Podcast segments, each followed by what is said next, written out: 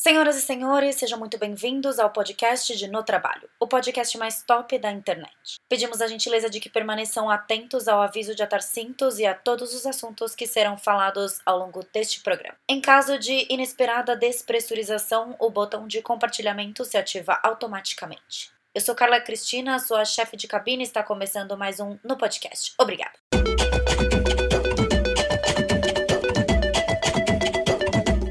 Oi, pessoal, estamos aqui mais um episódio de No Podcast com presença ilustre de No Armário da Carol ou Carol Coelho, Como quiser. como quiser. Afinal, sou de gêmeos, tenho várias personalidades. Mas É. eu sou boazinha. Às eu sou vezes. boazinha. Não me... vocês, vocês tinham que ver a cara que ela tá me olhando. Eu tô tipo, é, é boazinha assim.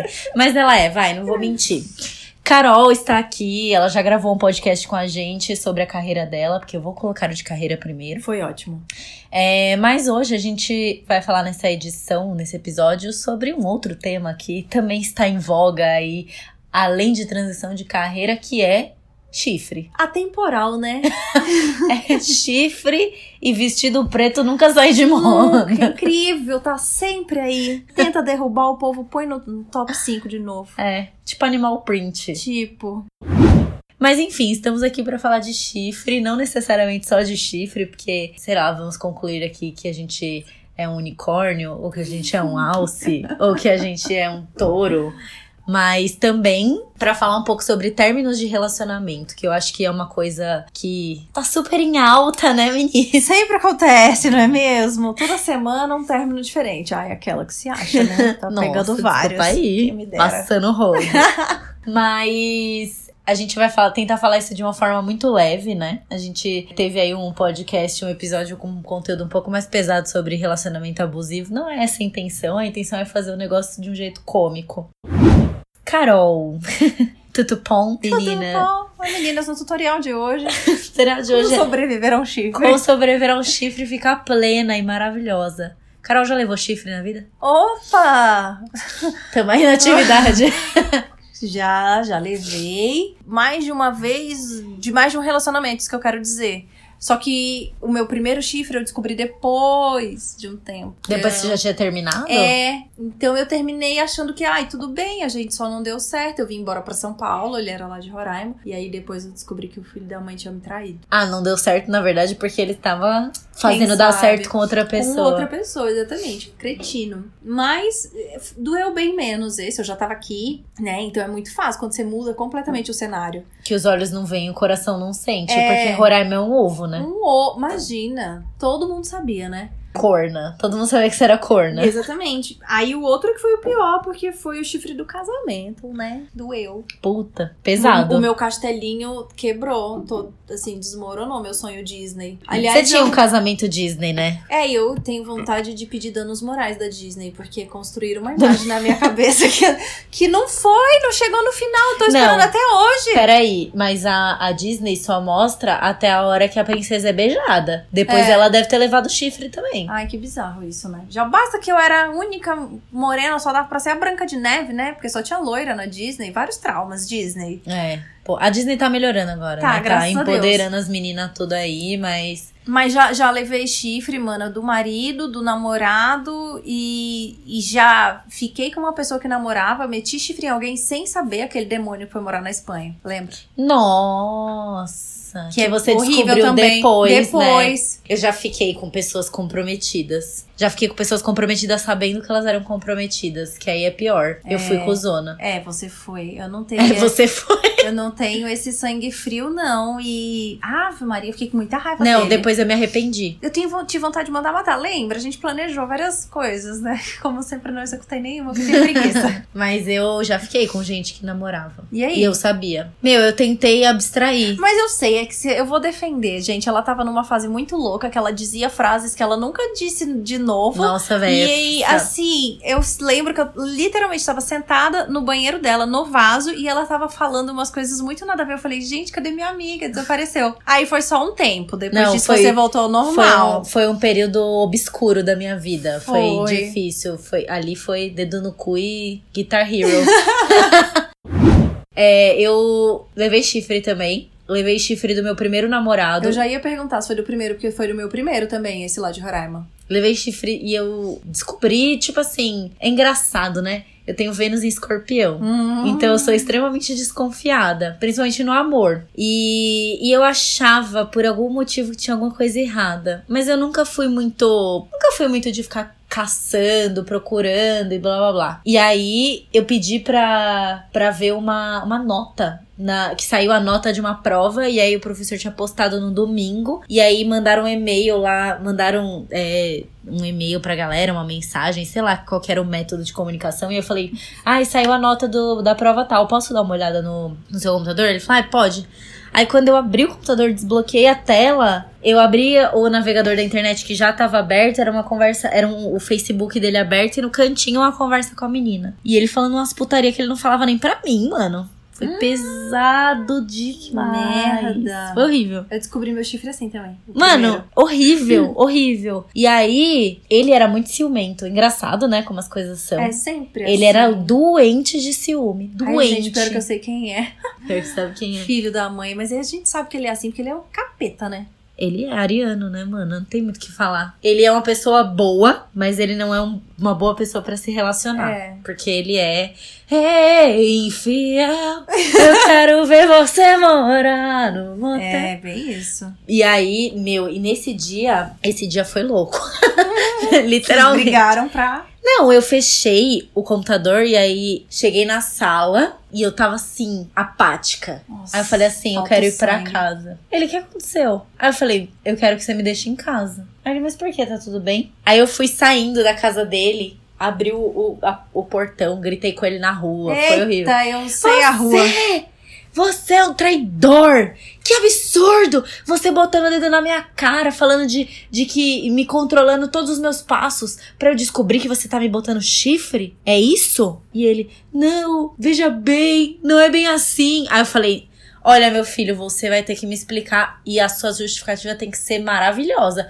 Porque falar que a menina tava gostosa e que ele tava pro crime, você vai ter que inventar uma história maravilhosa para justificar isso. Ele, não, me desculpa, não sei o que, blá blá blá blá blá. Mas esse dia eu dei um show, foi horrível. Depois disso, já fui traída outras vezes e nenhuma das vezes eu dei show. Porque eu, eu achei muito deselegante da minha parte. Ai, eu dou Mas eu tinha, eu tinha 19 anos, então, tipo, eu não tava preocupa- preocupada com ser deselegante. Na verdade, eu não sei se hoje eu daria barraco, mas. Quando eu descobri meu primeiro chifre, eu não dei barraco imediatamente. Eu fiquei bem inquieta, na verdade. Porque também tem um escorpião no mapa no ascendente, quer planejar aquele rolê vingativo. Mas Pá. eu tava muito espiritualizada na época. Eu descobri igualzinho você. Eu fui usar o computador da casa da minha cunhada. Ah, ela morava aqui. É, aí já é o chifre do meu casamento, né? Ah, o chifre. Achei que fosse o- ah, o não, chifre não, do. o de Roraima foi fofoca. Alguém chegou e falou, sabe aquele tempo? Então, ele tava já. Ele levou outra menina numa festa uma semana depois que. Dois dias depois que a gente terminou, então ele já tava junto. O do casamento, eu tinha me separado. Assim, ouça o podcast da carreira, que você vai ver que eu tive um break no meu casamento de seis meses. Quando a gente voltou, o nosso apartamento tinha sido vendido e eu tinha que ficar na casa da minha cunhada. E ele tava trabalhando no interior, vinha só no fim de semana. Eu fui usar o computador na casa da minha cunhada, abri no Facebook na janela de conversa daquela ex-namorada que eu nunca engoli, agora tô. Ó, eu não. Nossa, eu tenho uma história assim também, mas. Sabe, quando você tiver o feeling, acredita. Não nega o seu sentimento. Eu Nesse- nunca gostei nesse daquela menina. tem caroço. Exatamente. Quando eu abri a conversa, ele simplesmente, meu marido estava me traindo há meses. Não, minha cunhada sabia de tudo. Elas são amigas desde criança. Ela tava acobertando. Me faltou o sangue, eu sumi. Eu sumi, eu fui pra casa de uma amiga. A minha cunhada me ligou às 10 da noite e falou: Eu tô preocupada com você, onde você tá? Eu falei: Tô na casa da Carol, mas tá tudo bem. Eu não consegui falar nada. Aí depois eu briguei. Eu briguei com a minha cunhada. Aí ela falou. A minha cunhada tentando justificar, dizendo assim: Meu, você não sabe o que ela passa. Se o marido dela descobrir isso, ela morre. Porque ela também era casada e tinha um filho. Nossa, eu tô fazendo. eu tô- é porque, mano, não é vídeo, mas eu tô tipo. E aí eu soltei os cachorros pra cima da minha cunhada. Nossa, eu já ia. Meu Deus do céu. Quando Ah. ele apareceu pra resolver a Nossa. situação, eu já tinha soltado os cachorros em cima da minha cunhada. Então eu fui calma com ele no primeiro chifre. no segundo. Porque levou dois chifres da mesma pessoa. No segundo eu empurrei ele, E eu é dei um chute no peito dele, ele caiu numa cadeira de praia na, na varanda Nossa, e de ele casa. é tipo três vezes o seu tamanho. Ele tem, exatamente, quase dois metros de altura. Ele caiu, eu falei, eu tenho nojo de você, você é um filho da puta, você não me merece. Eu joguei todas as roupas dele na sala, mandei ele embora. Nossa, uma cena. Foi o barraco. Assim, vocês não fazem ideia. Nossa, se você é uma pessoa tão fina. Tem um podcast aí que Thaís Farage e Chata de Galocha foram finíssimas terminando seu casamento. Meu casamento teve vários barracos. Até a gente Nossa, ser civilizado. o fim do casamento delas foi finesse. Imagina. Finesse. O meu foi só barraco. Meu- eu já fiz barraco. Depois a gente ficou civilizado, mas teve várias brigas. E nesse segundo Não, mas chifre. bem depois, porque teve. Foi liti- litigioso? Foi, foi pro litigioso, exatamente. Ah, no meu segundo chifre eu liguei pra menina, passei muita vergonha. Não façam isso, porque o que, que ela virou e disse? Olha, sinceramente, eu não tenho nada a ver, eu não quero saber do seu marido, mas ele me perturba. Inclusive, eu já tô namorando uma pessoa e ele não para de me mandar mensagem. E ela falou: meu namorado tá aqui do meu lado, tá no Viva Voz. E aí o namorado dela falou o quê? Realmente, acho que você tem que conversar com seu marido. Eu queria morrer. Tá merda. E ela falou: a minha mãe já foi traída, eu não faria isso. No começo eu não sabia que ele era casado. A partir do momento que eu descobri, eu caí fora. Então, assim, sério, eu não quero nada com seu marido e ele tá me perturbando. Inclusive, ele me incomoda. Taurino, né, não aceita levar o fora. Vai ver que na hora que, ele, que ela deu o fora nele, ele não se conformou. Igual ele não se conformou até hoje que ele levou o fora de mim depois disso. É, porque, né? Tá aí. Quer ali fazer tudo voltar pro status quo. Exatamente. A, a expressão Mas esse da segundo vida. foi muito barraco, mana. Pensa. Mas ó, eu vou te falar um negócio que eu aprendi, eu aprendi no meu antepenúltimo relacionamento, que é um ditado em inglês, que, que é na verdade assim, né? É um ditado que existe em português, mas em inglês fica muito mais bonito, que é fool me once, shame on you. Fool me twice, shame on me. Então, tipo, você me enganou uma vez, que, que ruim pra você, você É. está errado. Agora, se você me enganou duas vezes, eu que tô errada, porque eu me deixei ser enganada. Eu, te, eu namorei um cara, puta, esse cara é o, é o sei lá, escória, chor, é o chorume Chernobyl da, do relacionamento, assim. Quando ele começou a namorar comigo, ele me pediu em namoro, ele ainda estava namorando uma menina. Ai, que filho da mãe. E aí ela morava em Campinas, ele inventou toda uma história de que ele tinha família em Campinas. E aí ele, ia, na verdade, ele ia visitar ela. Nossa, que Então, mentiroso. tipo, nossa, ele deu uma puta volta pra depois ele me contar que ele ainda tava com ela quando ele começou a namorar comigo. E aí eu fiquei, eu lembro assim que eu tava, sabe assim, eu fiquei em choque. Aí eu fiquei parado olhando pra cara dele, ele não, mas é, eu terminei com ela porque eu gosto de você, eu quero ficar com você. Daí eu falei assim, mano, preciso de um minuto, vaza. E eu tava na casa dele. Ele contou isso, a gente tava tomando banho juntos. E aí ele me contou, eu fiquei assim, sabe? Quando você fica tipo. E aí, uma pulguinha lá no fundo falando: se ele fez isso com ela, ele vai fazer isso com Uhum. você. Se ele fez isso com ela, ele vai fazer isso com você. É e ele fez isso comigo. Ai, que merda. Ele fez isso comigo, foi horrível. Foi péssimo, porque ele. É, af, eu, eu fui.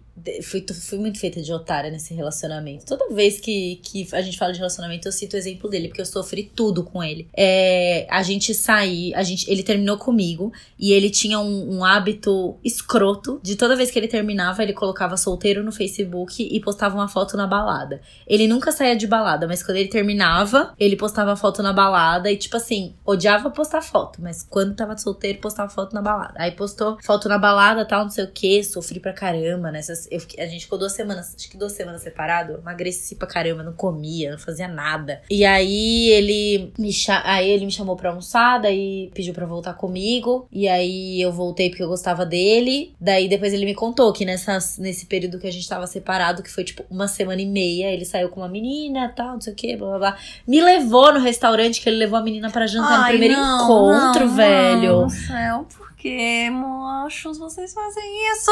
Mano, sério. Nossa, que escroto. Homem fazendo omisse. Total. E aí, eu lembro que ele me levou pra jantar nesse lugar, então não sei o que. E aí, depois de um tempo, acho que depois de um mês, a gente terminou. E aí, e, na verdade, eu terminei com ele, ou ele terminou comigo. E depois ele chegou em casa chorando, depois de, tipo, sei lá, quatro dias, chorando, falando: pelo amor de Deus, eu preciso de você. Que se a gente não ficar junto, eu vou me matar. Tipo assim.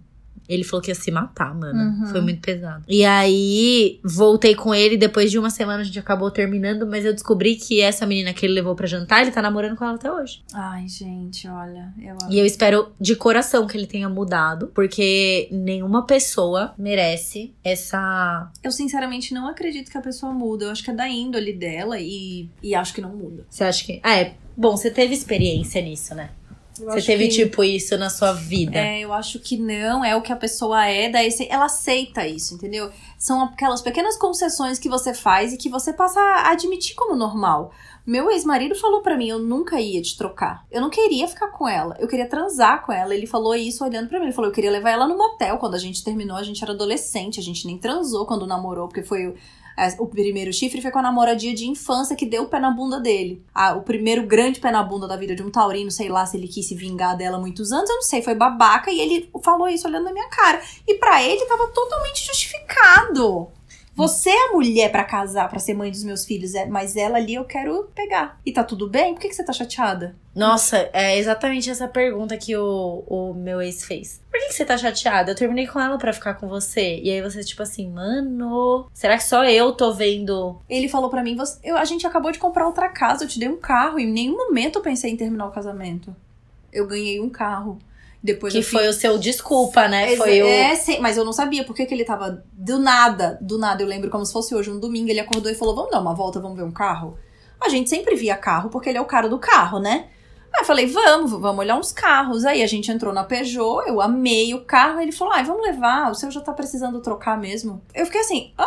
Encomendei o carro da cor que eu quis, levou 15 dias pra chegar. E agora eu, eu sei por que, que ele fez toda aquela Porque parafernália. ele tava com o rabo preso, né? Uhum, muito bizarro. E acho que não muda. Você, sabe que eu ele já, já teve todas as chances e, e quando pode, não é enganando com traição, mas engana. E aí a coisa do enganar é, foi, é uma concessão que ele fez no dentro dele que vai ser dele pra sempre. Então eu não acho que a pessoa muda. Acho que se você tem uma pessoa assim e você a ama, você vai amá-la desse jeito. Como as nossas tias, né? Porque minhas tias falavam quando eu era casada, minha filha homem é assim mesmo. Tem gente que consegue conviver com essa hipótese E legal que aceita, né? e que tá tudo bem. Ah, mas assim, né? Homem é assim mesmo. É o negócio do podcast do caso do Neymar que a gente falou. A gente tem que se responsabilizar pelo cara não conseguir manter o pau dele dentro da calça. Porque, assim, é basicamente isso. Existem vários relacionamentos abertos, né? Hoje, as pessoas. Exi é, eu, eu não sei se existe monogamia. Eu vivo num relacionamento monogâmico. Mas eu já vi várias pessoas que têm relacionamento aberto e vivem super bem com isso. E, eu, e pode ser uma coisa, né? Pra quem não tem autocontrole ou pra quem realmente consegue separar essa questão de sexo por, pelo sexo ou sexo porque envolve um sentimento. Uhum. Mas o problema maior da traição é você não é necessariamente você ficar com outra pessoa, porque pra mim o menor dos problemas é foi, por exemplo, o meu primeiro namorado ter ficado com outra menina. Depois de muito tempo que eu descobri que eu percebi isso.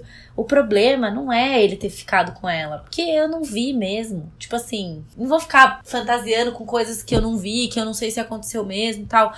Mas o problema é a mentira. A É mentira. você fazer um negócio diferente do combinado. É, o exatamente. combinado era um relacionamento onde, um, onde a gente tem um acordo, digamos assim, de exclusividade. Fidelidade, Fidelidade, não de lealdade. Exato. E aí você quebrar esse acordo. Como eu senti quando o, o meu ex-namorado falou que tava namorando uma menina e aí ele começou a namorar comigo ao mesmo tempo. Ele quebrou um acordo que ele tinha feito com a ex-namorada dele. É. Tipo. Sei lá, as pessoas têm, têm muito. Eu não sei, as pessoas têm, têm muito essa coisa do querer ter para si. E às vezes isso deixa ela cega pra outras coisas. Porque eu tenho certeza que se você tivesse traído seu ex-marido, ele teria dado um show. Ai, com certeza. Mas, nossa, não gosto nem de pensar. Ele teria dado um show. Imagina, que iam falar de mim? É, o que iam falar de mim. Que eu, que eu sou a puta, né? Destruir a família. Destruir a família. Porque o homem tá super aceitável ele trair. Super. ace- ah, tanto que assim, eu convivo ainda com algumas pessoas da família do meu ex-marido. E um dos primos dele é meu amigo antes de ser primo. E ele já teve alguns embates, porque as pessoas fa- continuam falando mal de mim, o povo não me esquece, porque, ai, porque ela ficou com apartamento, que ela nem tinha direito, né? Ninguém estudou direito, mas então eu, eu, eu esqueço isso dessa galera não sabe, Abstraiu é, não sabe o que tá falando. E ele já virou e falou: engraçado que do chifre que a Carol levou, ninguém fala, né? Aí ele diz que fica silêncio. Ele fala, meu pai vem defender ele. Eu falo, pai, e o chifre que ela levou? Acho que essa porcentagem do apartamento nem paga. E é tipo Não, isso. porque se não tivesse levado chifre, você tava casada até hoje. Porque, Porque você ace- tinha a vida perfeita com ele. Exatamente, exatamente. E- mas é assim, tipo, é aceitável. E como que foi para você? Porque assim, na época que você pediu o divórcio e era e a gente já era bem amiga, foi um período também muito difícil para você. E a gente até conversou, que você falou: "Não vou aguentar mais, eu vou pedir o divórcio". Eu falei: "Carol, você não tem outra fonte de renda senão a renda que o seu marido te proporciona, ele sustenta a sua casa". E existem muitas mulheres que hoje não pedem o divórcio ou que não, escolhem não se separar do marido, do namorado ou etc, porque o cara ainda é um arrimo de família, digamos assim. Ele ainda provê muita coisa financeiramente.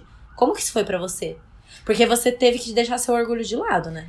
É que eu, eu tava numa fase que eu não tinha mais orgulho. Eu tava no fundo do poço, eu não tinha mais orgulho, não tinha mais autoestima, não tinha mais autoconfiança. Eu não tinha nenhum valor sobre minha autoimagem. E aí você chega tão, tão, tão no, tão no fundo do poço, mana, eu tinha certeza que eu ia dormir embaixo da ponte. Porque eu pensei, onde que eu vou morar, gente? Eu não tenho família aqui. Mas tudo bem, eu prefiro morar embaixo da ponte. Eu sabia, óbvio, também que eu tinha alguns direitos e que se eu fosse brigar eu teria direito a uma pensão por um tempo. E, e foi mais ou menos o que aconteceu, porque a gente brigou, mas aí eu falei para ele: se você for pro judiciário, você não vai me dar só isso aí, não, vai me dar mais. Porque eu sabia até onde o juiz ia falar, né? Esse valor tá bizarro, meu filho vai dar três vezes mais para ela. E acabou que ele pagou o meu aluguel, ele não me deu uma mesada, mas ele pagou meu aluguel durante um ano, que foi o nosso acordo. Foi muito difícil, eu lembro que eu cheguei para minha mãe, eu lembro da, que de me sentir absolutamente vazia, como se eu não tivesse nada dentro de mim mesmo. Eu, é, e eu era cansada, eu não tinha energia para nada. Tava depressiva, não levantava da cama, é bem clichêzão. E aí eu cheguei para minha mãe lá em Roraima e falei: se você não me ajudar, mãe, eu vou fazer do mesmo jeito. Eu tô te falando o que eu vou fazer. Eu só preciso saber se você tem como me ajudar de alguma maneira. Sua mãe gostava dele? Gostava de eu ser casada. Como gosta até hoje. Se eu voltar com ele, ela vai gostar que eu estou casada. Não que eu estou casada com ele porque ele não era legal para ela e para minha família. Ele não era uma pessoa acessível. Ele queria ficar lá no mundo dele que as pessoas não incomodassem. Taurino, né, amor? Exatamente.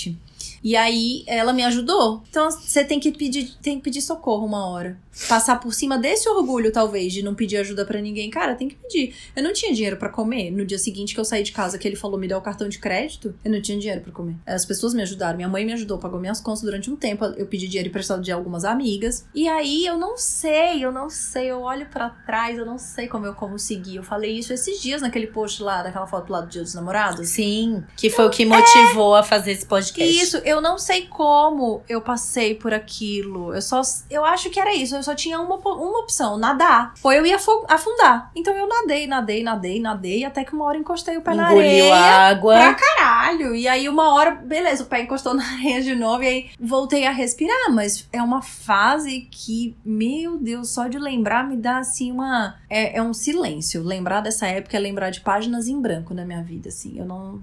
Não que você só vive, você só sobreviveu. Exatamente, né? eu só sobrevivi. Eu fui sendo empurrada e, e não só pela questão financeira, mas o buraco emocional que isso Sim, te deixou, né? Mas o financeiro pesou durante muito tempo, porque o emocional tava muito abalado já. O emocional e o racional sabia que eu tinha que acabar. O financeiro era o que pesava. E ele virava para mim e falava: então pega suas coisas e vai embora. Aí eu falava: não, mas não é assim. A gente tem que conversar, a gente tem que entrar num acordo, porque, poxa, eu não tenho grana, eu larguei a minha carreira o dinheiro da minha rescisão da Tokyo Marine, eu coloquei todo no nosso apartamento. E eu não tinha um dinheiro para nada. Ele falava: não, pega suas coisas e vai embora, eu não vou te dar nada.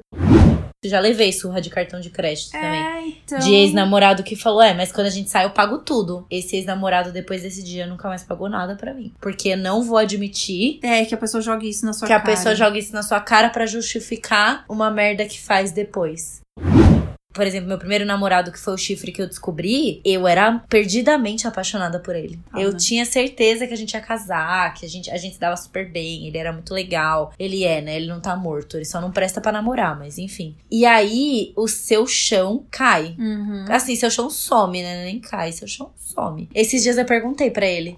A gente ainda se fala. A gente é, hoje a gente é amigo.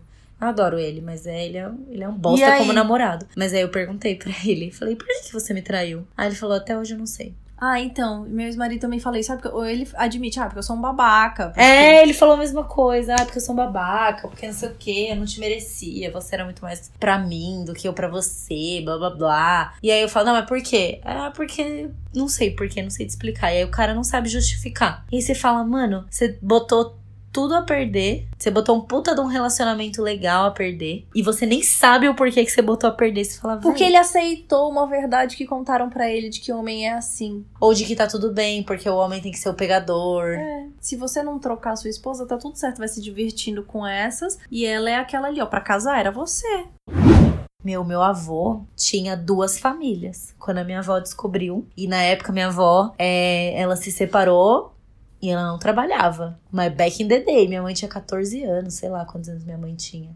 Minha mãe era adolescente. Naquela época, uma mulher divorciada era muito mais mal vista do que uma era mulher. a escória da sociedade. Ela era escória. Minha avó teve que começar a trabalhar depois. ela Se aposentou recentemente. Ele trabalhava numa cidade, morava em outra. E ele tinha duas famílias. E ele sustentava duas casas. Meu, trabalhava, né? Quanta grana que uma pessoa tem que ter pra sustentar duas famílias? Pensa no sofrimento. Minha avó teve que sustentar sozinha. E ela falou várias vezes, passou perrengue. Meu avô era machistão, assim, tipo, tratava a mulher que nem lixo. E foi foda pra ela. E ela conseguiu se reerguer. Mas é aquela coisa, né? Quando você se. Eu não sei se pra você foi assim, mas eu chorei, chorei, chorei, chorei. Um belo dia eu abri o olho e falei: não vou mais chorar por causa disso, não. Partiu.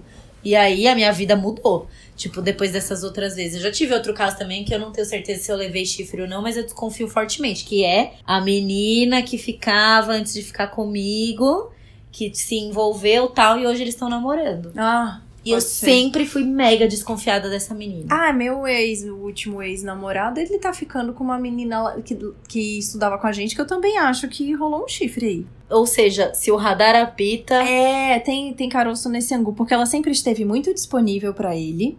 Ela dava em cima dele quando a gente começou a ficar, e aí ele parou de conversar com ela porque ele tava ficando comigo e a gente começou a namorar. E eu sempre disse pra ele: o dia que a gente terminar, ela vai dar em cima de você. E você lembra como era o Everton? Ele era cheio de piadas. Ele falava, ai, pelo amor de Deus, não, tem nada a ver. Nada a ver. é, Nada a ver, amor. E falava de atributos físicos dela que ele não gostava. Um mês depois, não, querida, menos de um mês depois, já tinha foto no Instagram. Então, assim, Nossa, sério? Chegou nesse nível? o quê?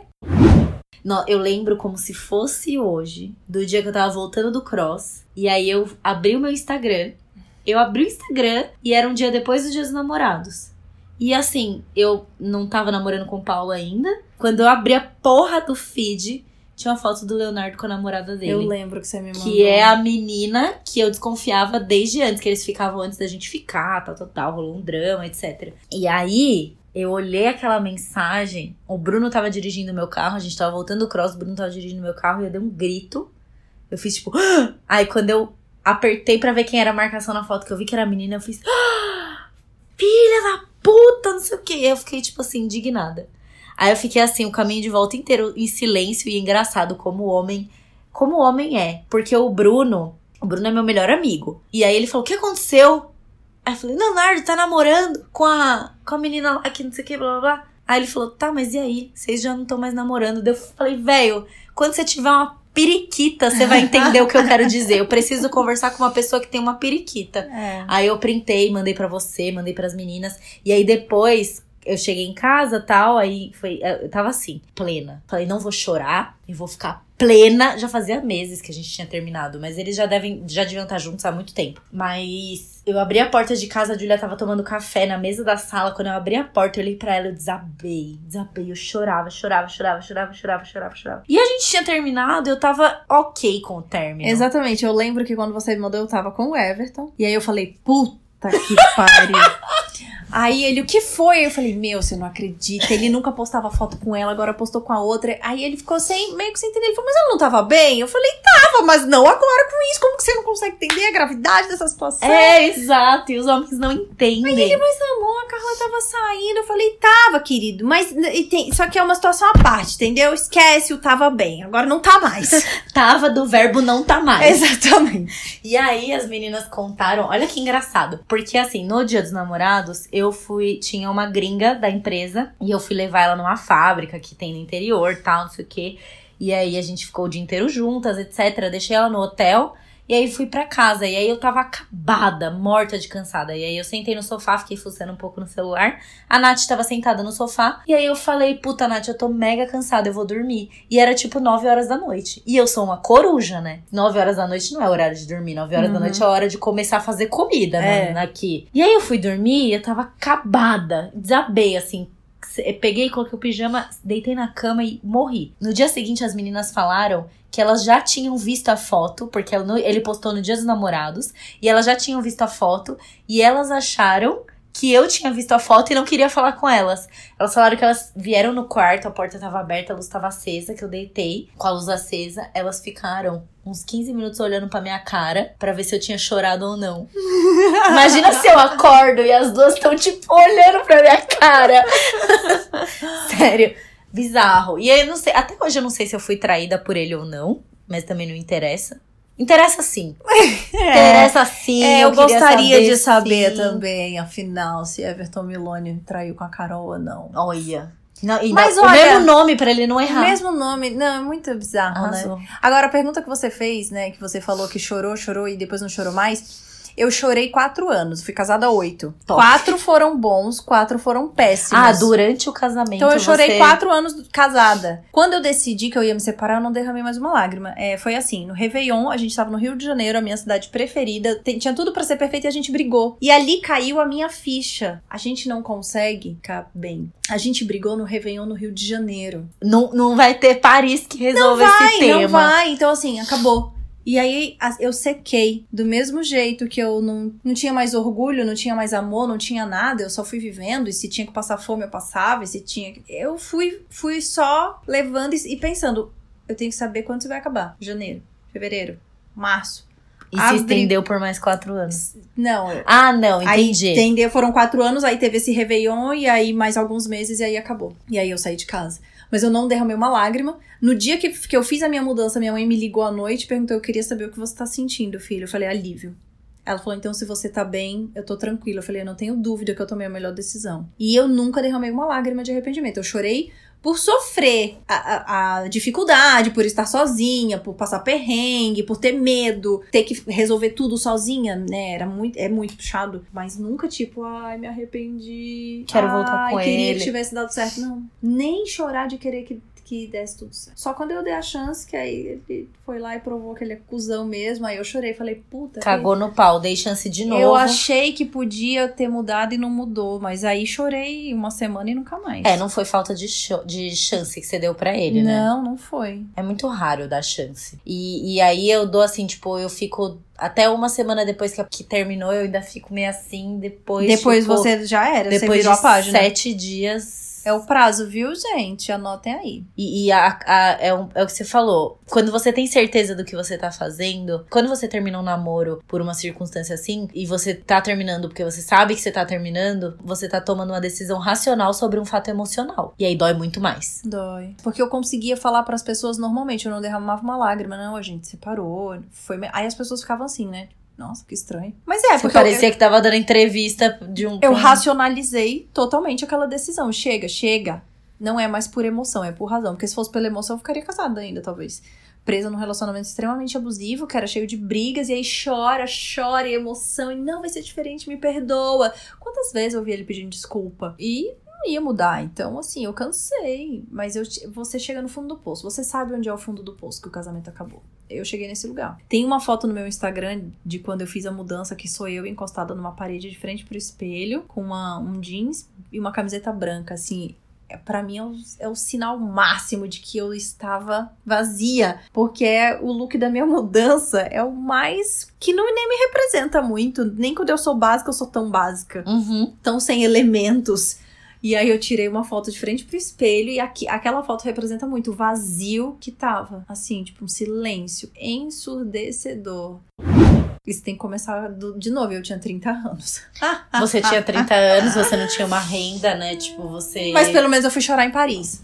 Então, exato, arrasou. Acabou o relacionamento, foi chorar em Paris. Isso. Quando acabou meu, relaciona... meu último relacionamento, eu fui chorar no Rio de Janeiro. Eu tinha uma viagem marcada que era pra ser com ele. E aí eu falei. Não, você foi pro, pro Uruguai. Pro Uruguai. Maravilha. Lembra É dessa? verdade. Nossa. Esse rolê foi louco. Foi louquíssimo. Esse rolê foi muito louco, porque eu tinha viagem marcada com ele pro Rio, mas antes disso eu tinha marcado uma viagem com ele pro Uruguai. Ele, ele tava no avião. foi. Ele tava no avião. Eu lembro, tava com o Everton nessa época, que o Everton. Ele E, não, é- e você, e você, tipo, chocada no Chocado, o sábado. Everton também, ele era mó guru, assim, ele lê muito bem as pessoas, ele falava, não, não é possível, se o cara foi na viagem, é porque ele vai falar com ela, né? Aí você ia num restaurante, ele ia lá meia hora depois, a gente falava, meu Deus, que stalker!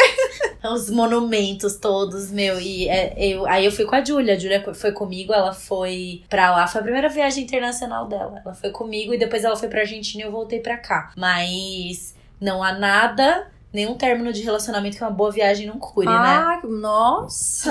nossa! Se for pra chorar, que seja pra chorar em Paris, que seja pra chorar no Exatamente, Uruguai, em Punta é. del Leste. É, E aí depois eu fui pro Rio. Feriado, Nossa, e e esse feriado você- foi dedo no cu e gritaria. você tocou o terror no Rio de Foi Janeiro. top. Foi I um hino esse feriado. Eu lembro. Ou seja, fe- acabou na- o relacionamento, foi traída, vai pra gringa. Viaja. Viaja, porque você já tá na merda. Então esteja na merda pelo menos com um boleto de uma viagem, umas fotos da hora, tomar uns vinhos em Paris. Porque quando você volta, você volta renovada. Eu lembro que quando eu terminei com o Felipe também, o filho da puta embuste, é, eu tava de viagem marcada com ele pro Chile. Mano, eu vou parar de marcar viagem. Toda vez. Caralho, mano. Você é louco. Eu tava de viagem marcada com ele pro Chile. E aí ele, ele, sei lá, cancelou a passagem. Depois eu liguei lá na companhia aérea e aí perguntei e tal, não sei o que. E aí ela falou que ele tinha cancelado a passagem dele. E eu fui com a minha mãe e a gente foi pro Atacama. Quando eu voltei, eu voltei outra pessoa. Eu voltei de Paris outra pessoa também. Foi, foi surreal, assim. Eu chorei. Na hora do embarque em Paris, em Paris aqui, em Guarulhos, eu desabei num choro. A minha mãe ficou assim, né? Tipo, o que, que tá acontecendo, minha filha? Nossa, a melhor coisa é viajar com a mãe quando você. quando dá essa merda, né? É, não, minha mãe, cara, ela fez das tripas coração pra essa viagem acontecer. Porque eu tinha grana pra comer em Paris. Eu não tinha grana da passagem do hotel, nada. A gente dividiu essa viagem, sabe Deus como. Mas ela viu que é- era necessário. E aí eu chorei, eu falei, mãe, eu nunca imaginei. Eu falei, eu não tô querendo te desmerecer. Mas eu nunca imaginei que eu ia pra Paris a primeira vez com a minha mãe. Eu achei que eu ia pra Paris com meu príncipe encantado. Eu era muito romântica, mana, muito. Aí até minha mãe começou a chorar, tadinha. Mas foi assim: pisei em Paris, acabou o choro. E eu fiz 30 anos lá. Então eu cheguei em Paris dia 28, final do dia. Passeamos dia 29, dia 30. Quando eu abri o olho, eu não sei dizer o que aconteceu. Eu abri o olho, eu olhei pela janela, eu lembro da cena até hoje. É tudo muito bucólico em Paris, então você abre a janela, você dá de cara com flores e aquelas ruas de paralelepípedo. E eu falei, nossa, não tô mais sofrendo por nada que eu sofria antes. E aí eu voltei, até meu estilo mudou depois dessa viagem. Eu fui outra pessoa, assim, Super Paris inspirada me no curou. estilo parisiense. Total, essa viagem me curou. E acho que não precisa fazer uma viagem internacional, né? Porque aí as manas, tipo, Não, pô, elas vão pirar, é. né? É, Não, não. Eu... Se você tiver grana pra ir pra gringa, vá, porque é sempre bom, né? Faz bem. Mas qualquer viagem. Tira um fim de semana pra você. Vai no que spa. seja. É, Spa é legal também. exatamente. E, e- Eu acho que quem é da natureza vai pra praia, olha pro mar. Pra mim é, é uma coisa assim que recarrega as energias. E, e chifre todo mundo vai levar na vida. Ah, eu aprendi que a culpa não é nossa. Eu me culpei muito nos dois chifres. No segundo chifre, olha isso. Eu não tinha passado na prova da ordem, né? E tinha largado as coisas e tal. E ela era advogada da empresa dele. Quando eu Caralho. Quando eu chutei ele pelo peito e ele caiu na cadeira lá na, na sacada de casa, eu falei: o que, que ela tem que eu não tenho? A carteira da OAB? A sua autoestima é tão louca. Eu me culpava até por isso. Eu falava: ela é melhor do que eu, porque ela passou na prova da ordem e eu não passei. E não tem nada disso, a culpa nunca é sua. É uma escolha do outro. Então. É uma tipo, escolha do outro primeiro, de não sentar pra resolver. Porque se você, tipo, se você tá num relacionamento exclusivo, monogâmico, e você arrumou um motivo pra trair, é porque tem alguma coisa mal resolvida entre você Que você é cuzão que não fala. e você é cuzão que não fala. Então tudo começa no diálogo. Exatamente. E, e mulheres ajudem outras mulheres. Então não fica competindo, ela é melhor do que eu. Só, são pessoas diferentes e o seu E compromisso é com mulheres ele. não façam como eu fiz, não fiquem com pessoas comprometidas. Que Não. você não ganha nada por isso. Eu nunca me envolvi em briga por causa disso. Tipo, nunca tive problema e nem nada. Mas eu dei sorte de nunca ter tido problema por isso. Eu me arrependo. São coisas que eu não vou, não vou voltar a repetir se eu um dia ficar solteira.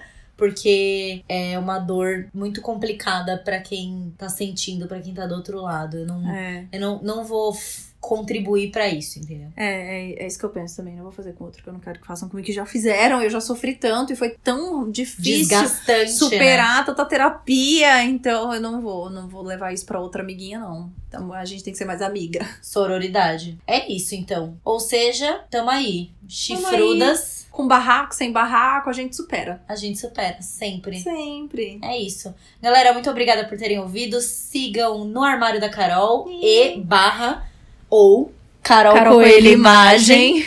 E sigam no trabalho também. Me contem o que vocês acharam desse podcast depois. Adorei participar. Obrigada, beijo. Beijo!